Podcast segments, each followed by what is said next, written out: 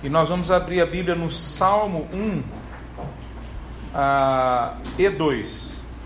Né? O pessoal às vezes fica um pouco preocupado da quantidade de texto que a gente vai ler, mas são poucos versículos, apesar de ser dois salmos. Né? Então a gente vai ler o Salmo capítulo 1 e o capítulo 2. A palavra de Deus diz assim, Salmo capítulo 1 e o 2. Todos acharam? Tá. Salmo 1 e 2, a palavra de Deus diz assim: Feliz é aquele que não segue o conselho dos perversos, não se detém no caminho dos pecadores, não se junta à roda dos zombadores. Pelo contrário, tem prazer na lei do Senhor e nela medita dia e noite. Ele é como árvore plantada à margem do rio, que dá seu fruto no tempo certo. Suas folhas nunca murcham e ele prospera em tudo que faz. O mesmo não acontece com os perversos são como palha levada pelo vento, serão condenados quando vier o juízo. Os pecadores não terão lugar entre os justos, pois o Senhor guarda o caminho dos justos, mas o caminho dos perversos leva à destruição. Por que as nações se enfurecem tanto? Por que perdem seu tempo com planos inúteis? Os reis da terra se preparam para a batalha, os governantes conspiram juntos contra o Senhor e contra o seu ungido. Vamos quebrar essas correntes, eles dizem. Vamos nos libertar da escravidão. Aquele que governa dos céus ri, o Senhor zomba deles. Então, em sua ira, ele os repreende, com a sua fúria os aterroriza. Ele diz: Estabeleci meu rei no trono em Sião, em meu santo monte. O rei proclama o decreto do Senhor. O Senhor me diz: Você é meu filho, hoje eu te gerei. Basta pedir e lhe darei as nações como herança e a terra inteira como sua propriedade. Você quebrará com um cetro de ferro e as despedaçará como vasos de barro. Portanto, reis, sejam prudentes, aceitem a advertência, governantes da terra. Sirvam ao Senhor com temor, alegrem-se nele com tremor. Sujeitem-se ao filho, para que ele não se ire e vocês não sejam destruídos de repente pois sua ira se acende no instante. Felizes, porém, os que, se, os que nele se refugiam. Vamos orar? Santo Deus, tua palavra foi lida. Nós clamamos agora que ela seja aplicada aos nossos corações. Que as palavras da minha boca e o meditar do nosso coração sejam agradáveis a ti, nosso Deus e nosso Redentor. Em nome de Jesus que nós oramos. Amém. Poder sentar.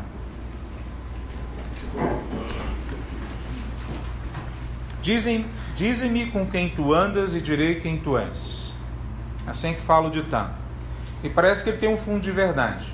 Tem uma outra pesquisa que surgiu nos Estados Unidos que diz que você é o resultado das cinco pessoas que andam em volta de você. Elas influenciam você, você acaba falando as frases que você ouve dela, pensando e meditando e considerando os conceitos de vida que elas demonstraram para você. Então você acaba sendo, em muito sentido, o resultado daquilo que você está acostumado a conviver, do ambiente que você está junto ali, que você pertence. Ah, ah, quando a gente olha para esse salmo, ele fala coisa parecida. Um outro autor chamado Fernando Pessoa, alguns conhecem ele, um poeta, né? Ah, ele escreveu assim: que nós somos o intervalo entre aquilo que fizeram da gente e o que desejamos ser. Quer dizer, essa é a nossa condição, longe de Deus. Né? Nós somos algo que nós não sabemos, mas que nós acabamos nos tornando. Porque as pessoas nos influenciam e a gente sonha em ser alguma outra coisa e a gente é levado nessa onda. E isso tudo cria em nós um senso de, de, de falta, de, de perda, de que alguma coisa não está certa. Alguma infelicidade se instala no nosso coração, uma fragmentação da nossa vida. É isso que se instala durante todos os séculos na literatura, na filosofia, mas hoje mais do que nunca. Quer dizer, se a gente hoje parasse para estudar o que é filosofia, sociologia, o que o pessoal que desenha as cidades, urbanistas, ah, escrevem, o que, que eles falam sobre quem nós somos, ou qual é a nossa busca, talvez mais do que qualquer outra época, está nesses textos, está nessas pesquisas, que nós somos infelizes, que nós não conseguimos alcançar plenitude de vida. É mais ou menos isso que a descrição do nosso momento histórico.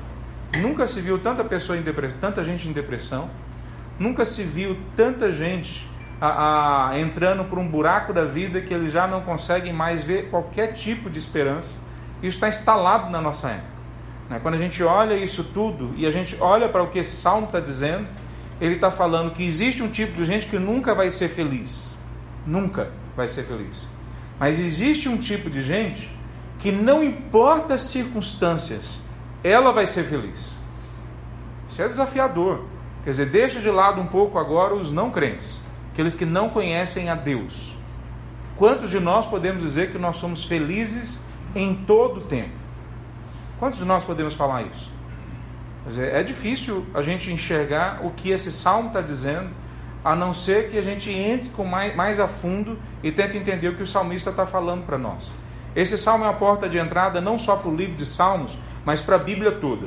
Né, quando a gente olha o que o salmista está dizendo no Salmo 1 e na sequência no Salmo 2, a gente pode ampliar um pouquinho a lente e olhar que a Bíblia toda, na verdade, fala a mesma coisa.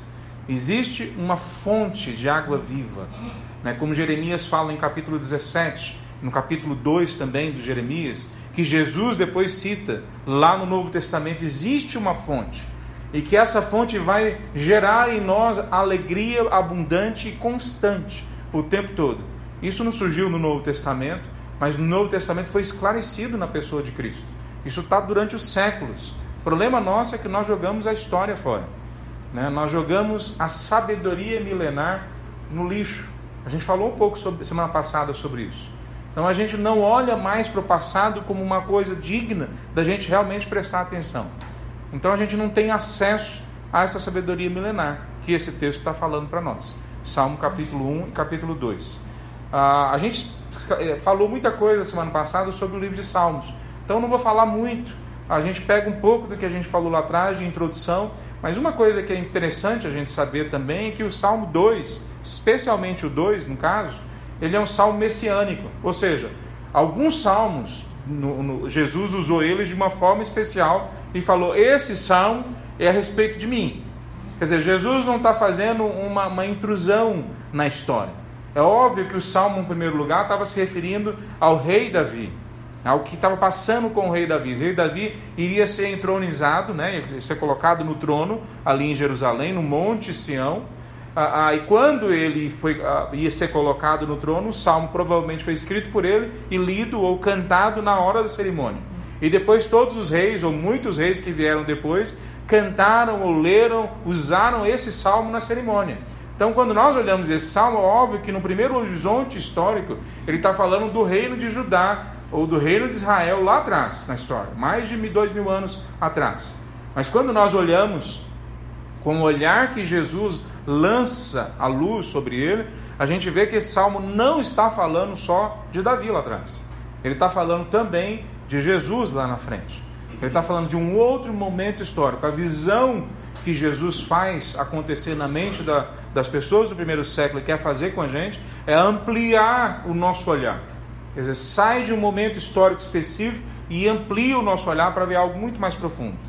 Tem um autor chamado Timothy Keller e ele a, a, pregou dois sermões sobre o Salmo 1 e sobre o Salmo 2 que eu achei bem interessante, por isso que eu trouxe para vocês, antes da gente entrar no, no, texto em si, uh, ou da forma como eu desenhei, ouvir, ouvir um pouquinho como ele desenhou, Timothy Keller. Ele fala desse texto, do primeiro texto, do Salmo 1, desse primeiro parágrafo, que a felicidade é possível. Ele fala, bem-aventurado é. Ele não fala bem-aventurado, quem sabe vai ser, ou vamos torcer para que aconteça, ou vamos ter uma esperança que quando a gente busca a palavra de Deus, quem sabe os nossos dramas internos vão ser resolvidos. Ele não fala isso, ele fala quem sabe é bem-aventurado. Quem se relaciona com a palavra de Deus é feliz. Veja que essa é a palavra bem-aventurado que Jesus usa no Novo Testamento, em Mateus capítulo 5. É a mesma palavra, o mesmo tipo de conceito. O que é bem-aventurado? É ser plenamente feliz. Então, isso, alguns olham para nós, como cristãos, afirmando isso, e podem achar que a gente é ingênuo na hora que a gente afirma isso. Ah, bom, dependendo do que eles estão se referindo, é verdade, nós somos mesmo. Se o que o crente está se referindo quando ele fala que nós somos felizes é só uma visão superficial da vida, é só uma visão que a, que a gente sempre tem que estar com um sorriso no rosto, mesmo quando está triste, né? Tinha músicas assim que cantavam, a gente cantava na nossa infância e adolescência, né? Na década de 70, 80, estou declarando agora a minha, né, a minha antiguidade, né? Ah, que a gente cantava isso, né? Você pode tropeçar e cair, está sempre com um sorriso no rosto. Esqueci qual que é a música que falava isso, né? Dê um sorriso só, sorriso aberto, sorriso certo, cheio de amor, tropeça aqui, oi, cai lá. Mas de novo levanta e começa a cantar, né? Que legal, né? Só que não é isso que a Bíblia está falando. Não é essa essa imagem superficial do que é ser feliz. Né? Não é esse olhar. Então a gente, se a gente olha hoje a realidade, a gente vê um conjunto de pessoas que estão ainda nessa superficialidade. Normalmente crianças e adolescentes. Né? Normalmente pessoas que ainda não enfrentaram a dureza da vida. E eles acham que a, a felicidade é natural. É só a gente não errar no caminho que a gente vai ser feliz. E aí, mas então o que, que faz com os infelizes? É porque eles erraram, eles pisaram na bola. Né? Mas eu não vou errar. Então eu vou ser feliz. Naturalmente vai ser a, a, dada a mim a alegria, a felicidade. Esse é um grupo da sociedade, normalmente bastante ingênuo. No outro extremo, extremo a gente tem os cínicos. Né? Normalmente são as pessoas que já passaram por dureza na vida e trabalharam, raciocinaram, pensaram sobre isso. Então, nesse grupo, normalmente estão as pessoas mais inteligentes da sociedade. Então, a gente não está falando que eles não conseguem pensar bem, não. Normalmente, eles são os mais inteligentes. O pessoal que faz filme cult, né, que escreve filosofia. A gente está falando das pessoas mais capazes da sociedade, normalmente se encaixam aqui nos cínicos, nos, no, nos que acham que a felicidade não é possível. E aí, no meio desses dois, a gente tem um conjunto de pessoas aqui que estão tão ocupadas que elas não conseguem parar para pensar em ser feliz. É o trabalho, é a rotina, é o dia a dia, ela não consegue parar se ela acredita na felicidade ou se ela não acredita na felicidade. Deixa o, o barco tocar, deixa passar água debaixo da ponte e essa pessoa vai olhando. O que, que o Evangelho fala? Nenhuma dessas três possibilidades estão corretas da perspectiva do Evangelho. Da perspectiva do Evangelho, da palavra de Deus, a felicidade é possível, ela é real, ela é atingível agora, não amanhã só, mas agora.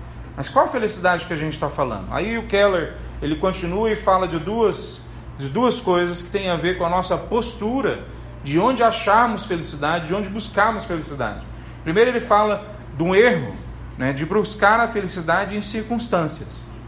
Né? Nós buscamos a felicidade em dinheiro, em sucesso. Nós buscamos a felicidade num bom casamento, nos filhos. A gente busca a felicidade em ter alguma coisa acontecendo em volta da gente que faz a gente se sentir bem. Então a felicidade não é algo interno, fundamental na minha vida, base da minha vida, mas é algo externo que eu olho e causa em mim felicidade. Então quando essa algo externo desmorona, deixa de existir, a minha felicidade vai para o brejo. Não é essa a busca que o Evangelho aponta. Quando a gente olha para o Salmo capítulo 1, ele fala, ele usa a imagem de uma árvore que é plantada na beira do, de um riacho, né, de, um, de uma corrente de águas, e não importa quão seco esteja, como o texto de Jeremias que nós lemos, Jeremias 17 que nós lemos, não importa quão seco esteja, não importa quão quente esteja, a raiz dessa árvore chega no fundo e ela busca água, ela traz do fundo água para si, então ela se mantém viva. Não importa a circunstância em volta, que pode estar tudo morto em volta dela. Veja, qual que é a, a felicidade então que a Bíblia está apontando? Ela está apontando para algo que é fundamental, algo que é instalado lá dentro. E que do lado de fora pode estar tá difícil, pode estar tá seco, pode estar tá quente o suficiente que eu me sinta quase que morrendo. Mas algo lá dentro puxa de mim, não de mim de fato, mas do Espírito de Deus lá dentro de mim, da fonte de água viva que foi colocada dentro do meu coração. E aí, quando a gente olha essa realidade que o Evangelho apresenta para a gente, ele está falando para nós que essa alegria que nós estamos falando, biblicamente, ela é estimulada, ela é aprofundada, ela é alargada no meio do sofrimento, no meio da dor, no meio da falta, no meio da perda. Aquilo que o mundo diz que seria o motivo da gente ficar triste, o Evangelho diz que quando isso acontece eu posso realmente ficar abatido, mas eu não fico desesperado, eu posso ficar a, a, a, com uma dor no peito, mas eu não sou destruído no processo. Por quê? Porque a tristeza me faz buscar com mais profundidade as minhas bases, minha, o fundamento da minha vida. O sofrimento na vida do cristão vai sempre empurrando ele para baixo, para buscar de fato aonde é que ele está firmado. A raiz dele vai aprofundando e chega até Cristo Jesus, chega até a ação do Espírito Santo de Deus. Se é que você tem a Cristo Jesus. Quer dizer, o não crente não tem isso. Não adianta ele buscar lá dentro. Ele vai achar mais desespero, mais fragmentação. Mas nós que temos o Espírito de Deus, o sofrimento nos empurra para acharmos mais dele.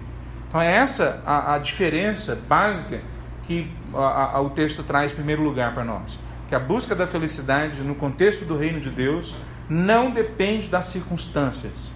Não depende, ao contrário. As circunstâncias tristes podem, inclusive, inclusive fazer a gente encontrar ainda mais base para a nossa alegria. Na verdade, a gente pode até dizer que quem é feliz no meio da igreja, quem é feliz, mas ainda não passou por sofrimento, sofrimento firme, pesado, que, que leva a gente para baixo, quem, quem é crente não passou por um sofrimento assim, ainda não descobriu a felicidade verdadeira. Ainda não descobriu o que quer ser, a, a, a, que é responder à força, à alegria do Senhor, que é a minha força. Não aprendeu ainda o que esse salmo significa. Não aprendeu ainda a falar como profeta, mesmo que a figueira não floresça, a videira não dê o seu fruto, ainda assim tem algo que brota lá dentro que eu sei que o meu redentor vive, não não vai falhar comigo. Quer dizer, quem não passou por um sofrimento assim, não sabe ainda de fato o que é a felicidade no contexto do reino de Deus. Então, felicidade no contexto do reino de Deus não é estar o tempo todo rindo. Às vezes é estar chorando. Mas há algo lá dentro que fala que o meu redentor vive. Eu sei que ele vai me levantar. Terceira coisa que o, que o Keller fala desse texto, que essa felicidade, ela sempre tem como base uma aliança.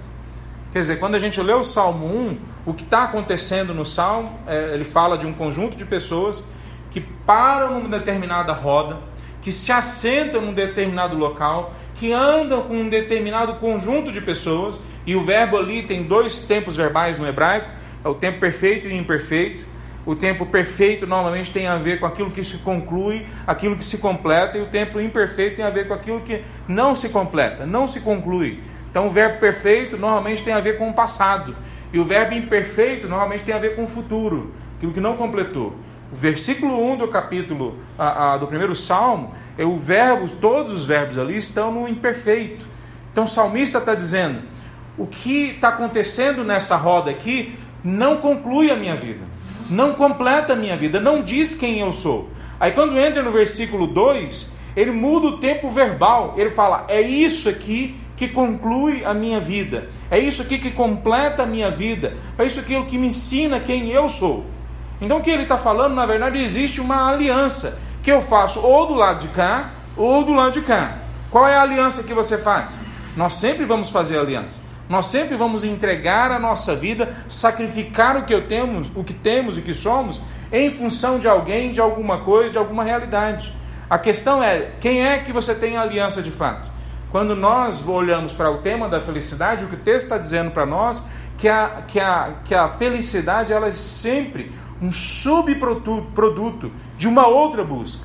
Veja, a palavra de Deus não fala assim: bem-aventurados os que buscam a bem-aventurança. Não fala isso. Felizes os que buscam a felicidade.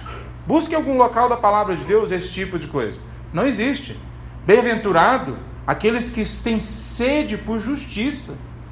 Bem-aventurado aqueles que buscam a paz entre os outros, que buscam a, a, a, o reino de Deus em primeiro lugar. Quer dizer, o bem-aventurado não tem a ver com a busca da felicidade. A felicidade, ela é sempre um subproduto daquilo que nós estamos buscando. Aonde nós colocamos o nosso coração. Quando a gente olha para esse texto, então ele está dizendo para nós que se você buscar a felicidade, você nunca vai ser feliz. É isso que ele está dizendo. Se você buscar ser completo, você nunca vai ser completo.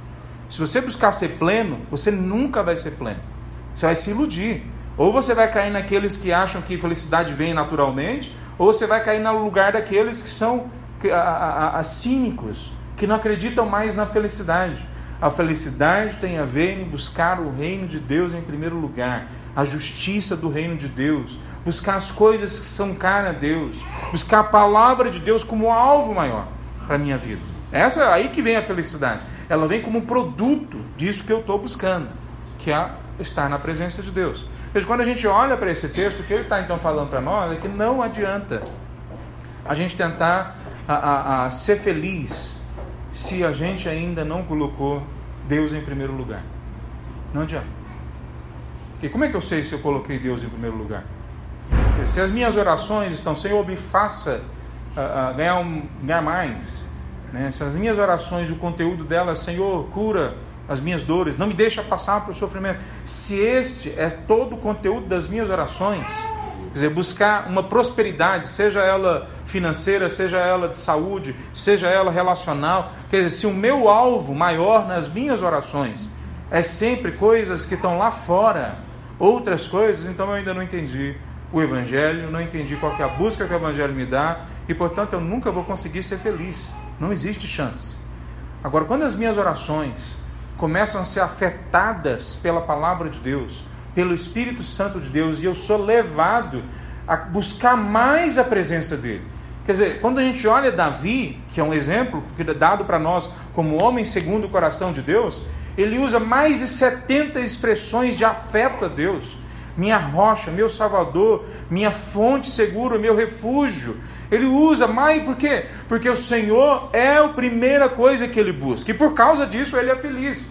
Quer dizer, quando ele escreve o Salmo 1, ele está falando da realidade dele. Ele com 17 anos de idade, 16 talvez, está no meio de um, de, um, de, uma, de um, um pasto com ovelhas e vem um leão atacar as ovelhas e ele defende as ovelhas e mata um leão. Você consegue ter a ideia disso? Essa semana eu fui no zoológico com as minhas filhas, o leão, que sempre está dormindo, né? Ficou de pé e rugiu. Todo mundo se assustou, né? A minha, minha irmãzinha, né? Saiu correndo, né? Porque o leão, mesmo o leão do zoológico, né? Magrinho, desmilinguido, né? Quando ele ruge, a terra treme. A gente fica com medo. É isso que acontece quando a gente tem essa certeza de quem é que nós estamos buscando né, de quem é que nós estamos servindo. Né? Isso cria uma base, um fundamento em nós. Então, qual é a sua aliança? Com quem que você aliancia? O Senhor conhece o caminho dos justos. É o texto fala. Ele sabe com quem é a sua aliança. E não se engane. Se você não tem o Senhor em primeiro lugar, significa que a sua aliança está em outro lugar. É, vai ser sempre assim. E quando a gente continua esse texto, então ele fala que essa felicidade ela não vem naturalmente. É uma colocar Deus em primeiro lugar, a palavra de Deus em primeiro lugar, então ela implica numa escolha. Eu escolho ser feliz. Isso não é natural. É possível, mas é uma escolha que eu faço. Essa escolha que eu faço tem a ver com saber que essa felicidade não, não encontro ela nas circunstâncias e que ela depende de uma aliança que eu faço com Deus e com as coisas que são caras a Deus. Mas tem a ver com escolha. Se eu não escolher buscar a presença de Deus, eu automaticamente também estou escolhendo não ser feliz. A gente não está falando que a gente não pode ser triste com base nas circunstâncias ruins em volta da gente, mas que essa é tristeza, quando a minha esperança está em Deus, essa tristeza faz a minha raiz aprofundar mais na busca a Ele. Veja, quando a gente olha o capítulo 2 então de Salmo, qual é a ligação que tem com o capítulo 1? Um? Quando a gente a, a, olha esse salmo, a maior parte dos comentaristas dizem que não são dois salmos, é um salmo só. E se você olhar com atenção, você vai ver que ele começa bem-aventurado, versículo 1 do capítulo do Salmo capítulo 1. E ele termina o versículo 12 do capítulo 2 com bem-aventurado. É como se ele desse para a gente uma janela. Falou assim: olha quem é bem-aventurado e quem não é. Olha quem é feliz e quem não é. Olha nessa janela aqui. É isso aqui que eu quero que vocês prestem atenção. Parece que o salmista está fazendo isso com a gente. Ele abre a porta aqui e ele fecha lá embaixo. Então, quando nós olhamos esse salmo, capítulo 2, ele entra num dos pontos do capítulo 1, de uma forma mais intensa, que é com quem que é que nós fazemos aliança. E ele fala então desse rei, que então existe um rei, quer dizer, existem duas pessoas dentro do nosso contexto geral, mesmo dentro das igrejas. Aqueles que acreditam em Deus de verdade e aqueles que não acreditam. O texto está dizendo que existe Deus de verdade. Se você é desses que acredita que Deus existe, então esse texto está falando em primeiro lugar para você. E está falando também para aquele que não acredita que Deus existe, que Ele existe. Então, quando Ele existe, toda a terra treme.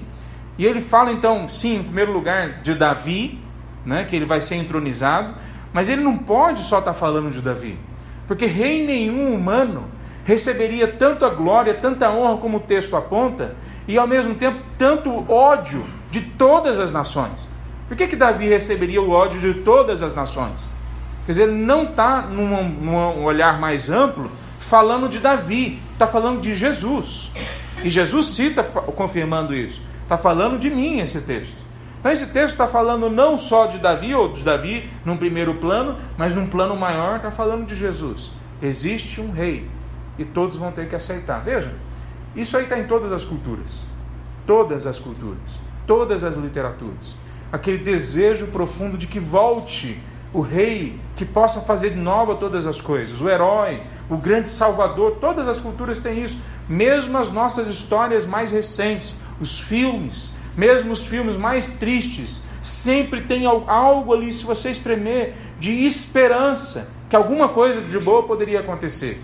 Ok, pode até não acontecer no filme, na literatura, mas a gente sente em todo o discurso humano, como se tivesse uma memória na nossa mente, como pessoas e como sociedade, de um outro tempo, um outro lugar lá atrás na história, milhares de anos quando a gente tinha um rei, um senhor sobre toda a história, que fazia tudo acontecer bem, que era justo, que era verdadeiro. Veja, na nossa, pelo menos no nosso ambiente, a gente tem que entender que a democracia é um remédio. Ela não é o jeito certo de viver, não é o nosso alimento. A democracia é um remédio para a nossa doença, que a gente não consegue se dobrar ao rei verdadeiro. Então ele é um remédio, mas ninguém vive de remédio. Tenta comer remédio para ver quanto tempo você vai viver. Ninguém vive de remédio. O que esse texto está falando é que existe um rei. Então, em primeiro lugar, esse rei está é, falando de Davi lá atrás, mas está falando de um outro rei, que é Jesus lá na frente. Quando nós olhamos então para a história, todas as culturas olham para si mesmas e falam: quem é que vai nos salvar? Né? Como disse o Chapolin, lembrei dele agora, né? Quem poderá nos salvar? Não importa quais são as histórias, as mais complexas e sofisticadas, as mais simples para as crianças. Todas elas apontam na cultura que existe um sonho lá dentro, de que alguém venha nos redimir, de que alguém venha nos salvar.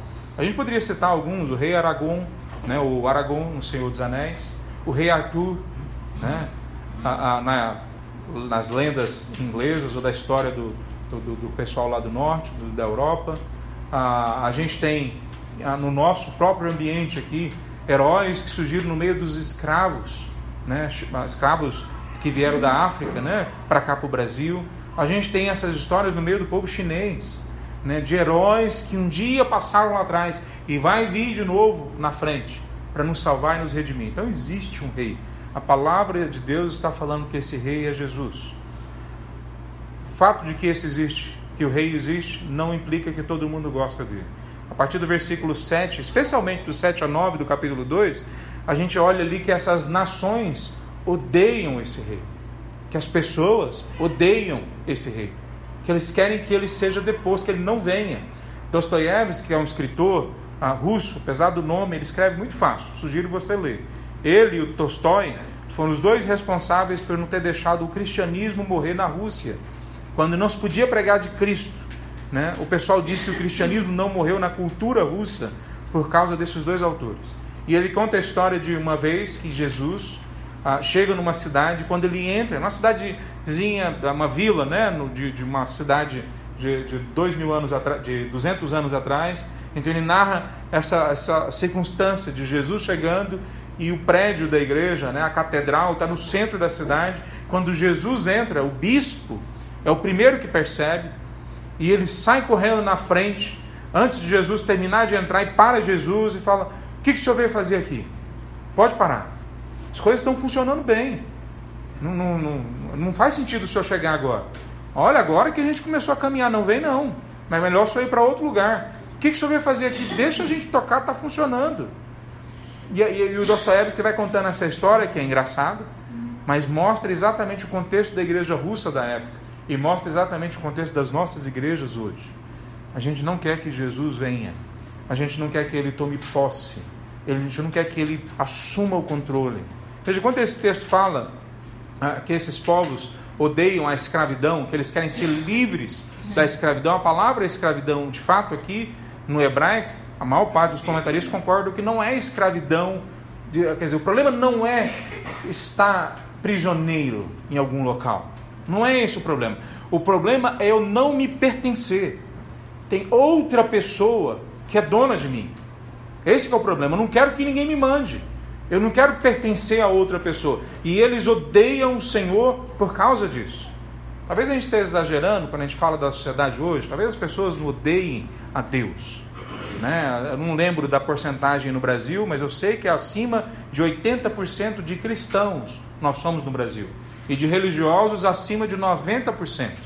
Então, se a gente fizer uma pesquisa aí fora, as pessoas vão, não, eu não odeio a Deus. É verdade. A pergunta está errada, no entanto. A pergunta não é se elas odeiam ou não odeiam a Deus. A pergunta é: será que elas odeiam ao Deus da Bíblia, que subiu no Monte Sinai e entregou as suas leis? Será que eles odeiam a, a, o Deus do Novo Testamento, Jesus, que entrega para nós o Sermão do Monte com parâmetros éticos altíssimos? Aí você vai ver a quantidade de pessoas que odeiam a Deus, mesmo dentro da igreja. Então a sociedade não odeia o conceito de Deus. Elas odeiam o Deus bíblico. Odeiam a Jeová, a Jesus. A Ele, eles odeiam. Veja, então esse texto está falando da nossa sociedade, da gente. Existe um rei e nós odiamos esse rei. Ah, na verdade, esse aqui é um dos pontos, inclusive, que a gente avalia se a gente conhece a Deus ou não. Quer dizer, se você não se enxerga em algum momento, em algum, algum nível, como inimigo de Deus, você ainda não entendeu o Evangelho. Como é que eu sei que eu sou crente? Quando eu olho no espelho e falo assim: Eu não mereço. Eu não mereço. Eu sou inimigo de Deus. Eu pequei contra Ele a semana. Eu fingi que eu conhecia Ele. Eu menti. Eu fui contrário aos parâmetros éticos dele, os parâmetros que ele trouxe. Quer dizer, eu odeio a Ele, mas eu não quero odiá-lo. Quer dizer, esse é o cristão. O cristão não é um bonzinho que saiu na rua e fala que agora ama a Deus. O cristão é aquele que tem consciência do quanto a sua vida é contrário àquilo que Deus tem para ele. Então ele se derrama diante da graça e pede para Deus: completa a obra, faz mais, muda mais. Eu não posso continuar sendo seu inimigo. Quem é o não cristão? O não cristão é aquele que nem entende quem é Deus e, portanto, não entende também quem ele é. Ele não se vê como inimigo do bem. Ele não se vê como inimigo do amor, da justiça. Ele não se vê como inimigo de Deus. Ele acha, na verdade, aliás, esse é um dos problemas. Quando a gente olha lá para fora, tem o, o, a pessoa que não acredita no sobrenatural, né? o ateu. Mas a gente tem o outro lado também.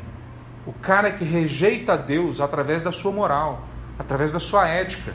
Ele rejeita Deus porque ele se vê como uma pessoa boa. A gente tem um monte de gente assim dentro da igreja também. Um monte de gente que rejeita Deus porque diz para si mesmo que já é bom, não precisa mudar mais. E rejeita Deus dessa forma. Então, o que, que esse texto termina falando para nós? O Keller aponta isso. Que ele termina falando no versículo 10 e 12 que nós precisamos desse rei. Existe um rei, nós odiamos esse rei, mas nós precisamos dele. Nós sonhamos com ele. Nossos, nossas memórias mais remotas puxam a gente para esse fato que nós sonhamos com um libertador, com alguém que venha e nos salve. E o texto termina dizendo, no finalzinho, último, último versículo, na última parte do último versículo, fala: Felizes são, bem-aventurados são aqueles que nele se refugiam. Começou falando no capítulo 1, no Salmo capítulo 1, felizes são aqueles que se refugiam na palavra. Termina o capítulo 2 falando: felizes são aqueles que se refugiam no Deus da palavra. Como eu falei semana passada, o salmista, no Salmo 119, ele não fala que ama a palavra de Deus como um conjunto de regras. Ele ama a palavra de Deus porque ela representa o próprio Deus, ela mostra o caráter de Deus. Então, finalmente, o que ele está dizendo é que ele ama a Deus. Quem é feliz? Feliz é aquele que se refugia na palavra e que conclui lá embaixo se refugiando no próprio Deus. Essa é a pessoa que é feliz. Não é o religioso, não é o cristão só porque se chama cristão, não é o evangélico porque ele vem na igreja, ou que não vem mais na igreja porque acha que a igreja não representa mais qualquer coisa do evangelho. Não é esse que é feliz. O que é feliz é o que se refugia na palavra e o que se refugia na presença daquele que escreveu essa palavra, que entregou essa palavra. Então, o que, que nós temos nesse texto? Nós temos nesse texto que o prazer na lei de Deus e, portanto, em Deus, traz resultados tremendos e duradouros para a nossa vida. Eu quero, com base nesses dois textos, trazer três resultados que esse texto, esses dois textos apontam para a gente. Primeiro resultado é que quando a gente tem esse prazer na lei de Deus, a palavra nos arranca do aprisionamento da vida privada para uma plenitude na vida pública.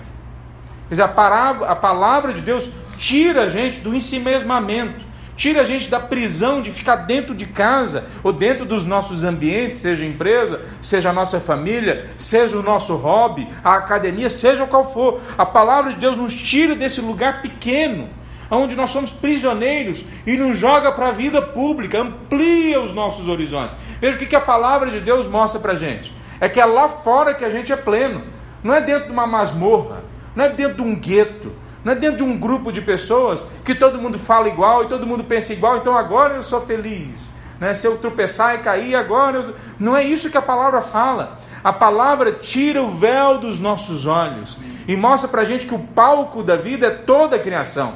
O palco da vida é cada ambiente da sociedade.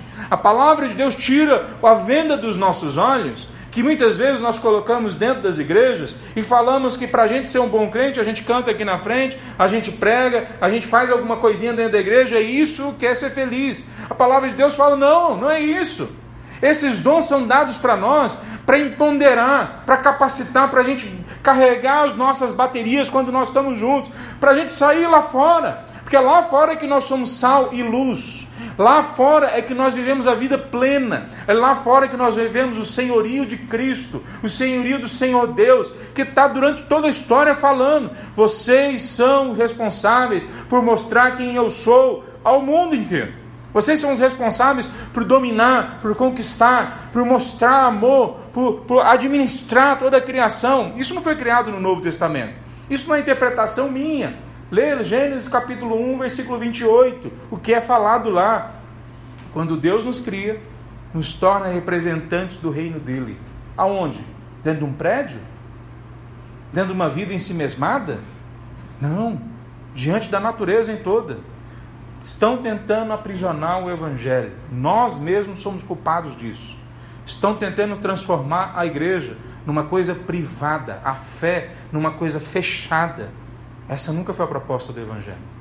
A proposta do Evangelho é entrar na vida pública. Quem não discute política e religião não é inteligente. Quem não discute política e religião, o que ele está fazendo, na verdade, é abortando a mente, o coração, a vida. Nós não discutimos só política e religião. Nós discutimos coisas que vão além dessas. Nós discutimos toda a vida. Nós discutimos como ser um bom empresário, como ser um bom médico, como ser um bom professor, como viver como bons cidadãos.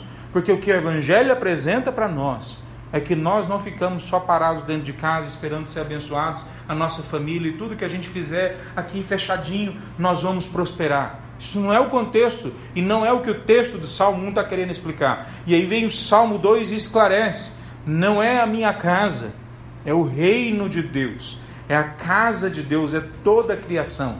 A prosperidade no reino de Deus nunca é medida pelas coisas que acontecem só em mim e na minha família. É medida pelas coisas que acontecem através da minha vida, pela glória e pela honra de Deus. Se amplia então. A gente sai do privado e a gente vai para o público, aonde a vida pode ser plena.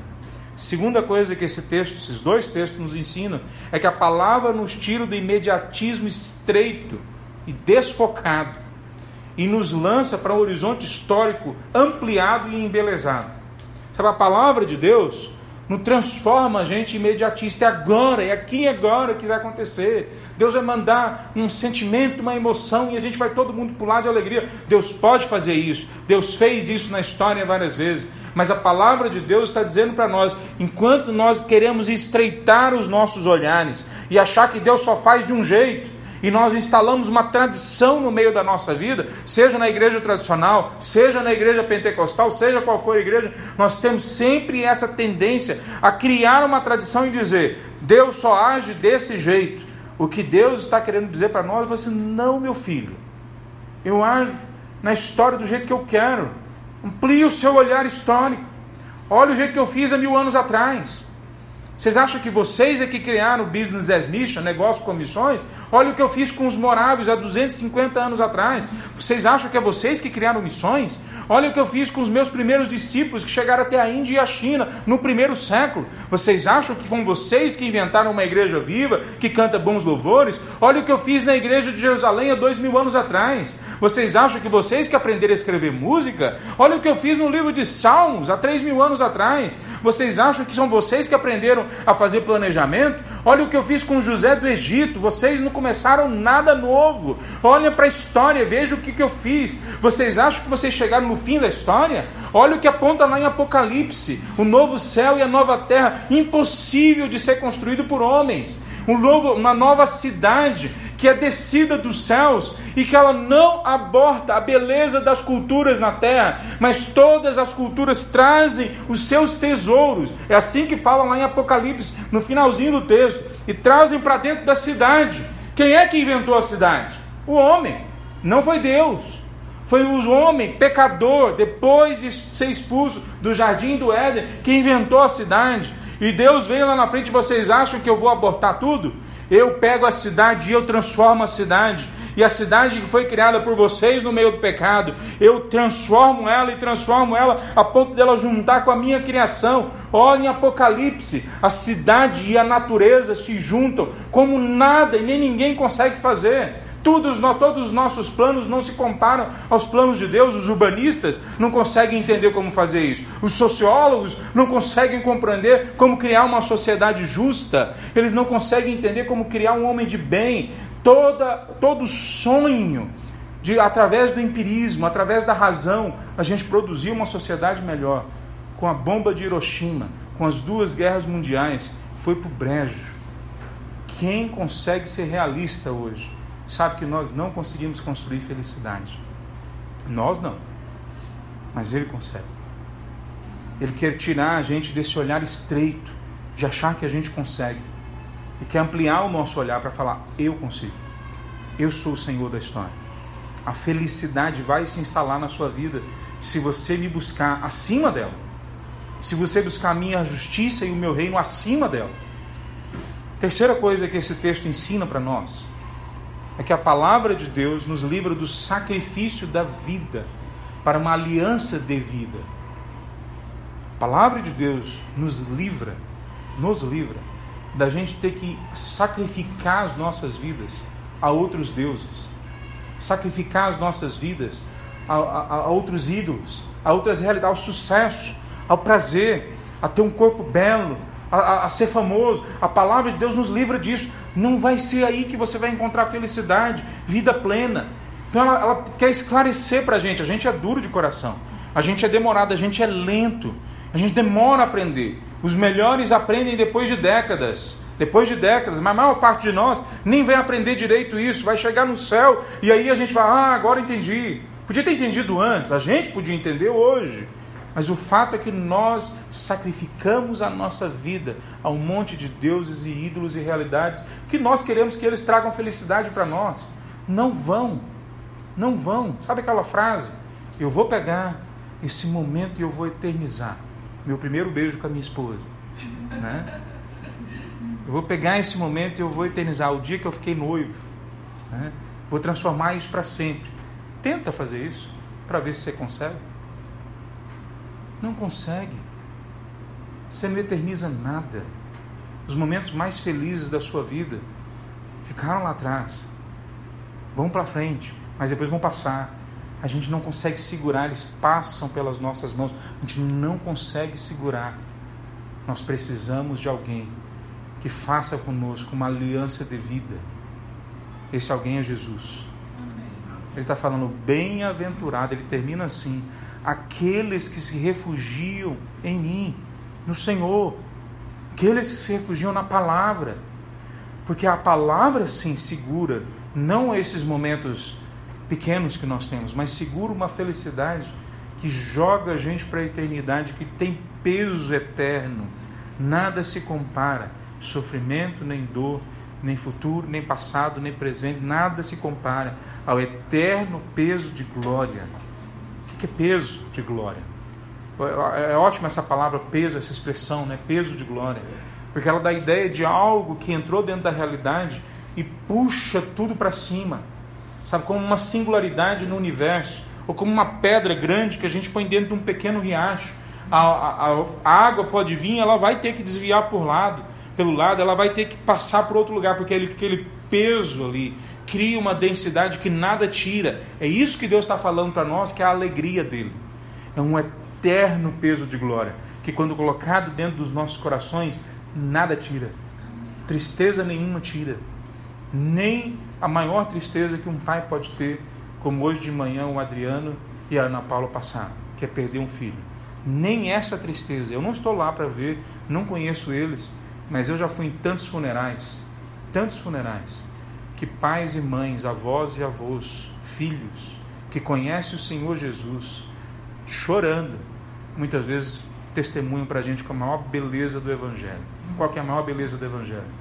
Que a nossa alegria não está nas circunstâncias, está nele. Que ele deu e ele tomou, bendito seja o nome do Senhor, porque eu sei que o meu redentor vive. Porque as raízes da minha vida se aprofundam quando a tristeza se abate sobre mim. Não é assim com o não crente, mas é assim com aqueles que conhecem a Jesus. O que, que nós olhamos para esse texto então? Que a nossa aliança de vida tem que ser com Jesus, com o Senhor, com a Sua palavra. A palavra tem sido desmerecida, ela tem sido desconfigurada, ela tem sido relativizada. A gente tem que parar de ler a Bíblia simplesmente, deixar a Bíblia ler a gente. A gente tem que parar de só olhar para a Bíblia como um texto e olhar para a Bíblia como Espírito de Deus revelando a nós o que é que falta em nossas vidas, para que a gente esteja completamente nas mãos dele. Tem um monte de coisas que eu tenho que mudar. Então, quando eu prego esse sermão, você pode ter certeza absoluta que esse sermão é muito maior do que a minha vida, é muito maior do que eu consigo. Então, eu estou junto com vocês nisso. Eu, eu busco a palavra de Deus agora eu peço, Senhor, que esse eterno peso de glória possa vir sobre mim, que a tua palavra possa fazer todas as coisas se relativizarem, não ela, mas que todas as coisas percam a sua importância diante da importância que é a tua palavra, a tua presença. Que no final das contas é sempre a mesma coisa.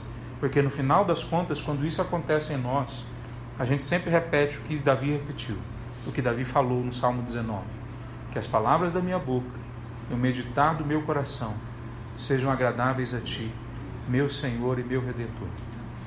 Vamos ficar em pé para nós orarmos, meus irmãos? Senhor Deus, nós clamamos a Ti, ó Pai, que o Senhor venha colocar a Tua palavra em nosso coração e na nossa boca. Que ela possa ler a gente, ó Pai, e mostrar para nós aonde nós colocamos a, a, a nossa alegria, as furadas que nós entramos, ó Deus, os ídolos que nós alimentamos, ó Deus, que só possa, ó Deus, nos fazer voltar o nosso olhar para Ti, ó Pai, para a Tua palavra. Deus, Tu conhece a realidade de cada um de nós, alguns estão passando por sofrimento mesmo, tristezas, mas, ó Deus, que essa palavra possa vir ao encontro deles. Ó Deus, que o sofrimento e sofrimento nenhum, ó Deus, possa tirar a certeza da alegria, mas ao contrário, que eles possam achar, ó Deus, o sorriso escondido de Deus atrás desses sofrimentos, ó Pai. Que eles aprofundem as suas raízes na experiência contigo e com a tua palavra. Ó Deus, nos leva a todos nós a aprofundarmos a nossa vida então na tua presença. Fala a nós, ó Deus, de todas as formas que o Senhor quiser. Aplia o nosso olhar para que a gente enxergue toda a história, o máximo que a gente conseguir Ó Deus, tira esse olhar estreito e pequeno que muitas vezes nós aprendemos e muitas vezes nós mesmos criamos, ó Pai. Que a gente possa olhar da forma mais ampla e bela possível para essa realidade que é a tua palavra. Em nome de Jesus que nós oramos.